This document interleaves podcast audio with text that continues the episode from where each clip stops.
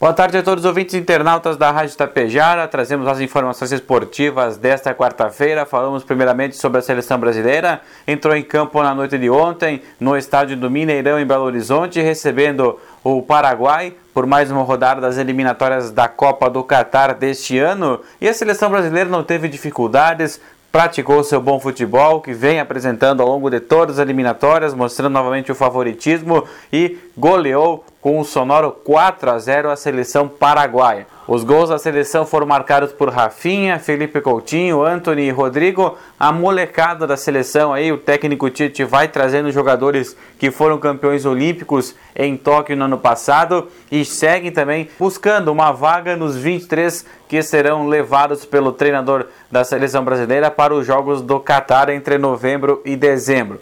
Seleção brasileira agora se prepara mais para os próximos amistosos, ainda os próximos meses também o encerramento da fase de eliminatórias da Copa, para depois pensar só na Copa do Mundo. Neste ano de 2022, 20 anos depois do Penta no Japão, o Brasil ser ex-campeão no Catar. Tem que melhorar um pouco, mas a seleção brasileira está no caminho certo. Quem sabe aí esses jogadores que o técnico Tite vai montando aí, vai lapidando para a Copa do Mundo, podem ser os jogadores que tragam o Hexa então para o Brasil. Falando sobre a dupla Grenal, entra em campo nesta quarta-feira, o Grêmio recebe o São José na arena às quatro e meia da tarde, jogando com o seu time principal. Não terá Benítez ainda, pois Parte da documentação que o Independiente da Argentina deveria enviar para o Grêmio está atrasado e essa documentação, que não tem nada a ver com o Grêmio, está atrasando então a regularização junto ao boletim informativo diário. Já o Internacional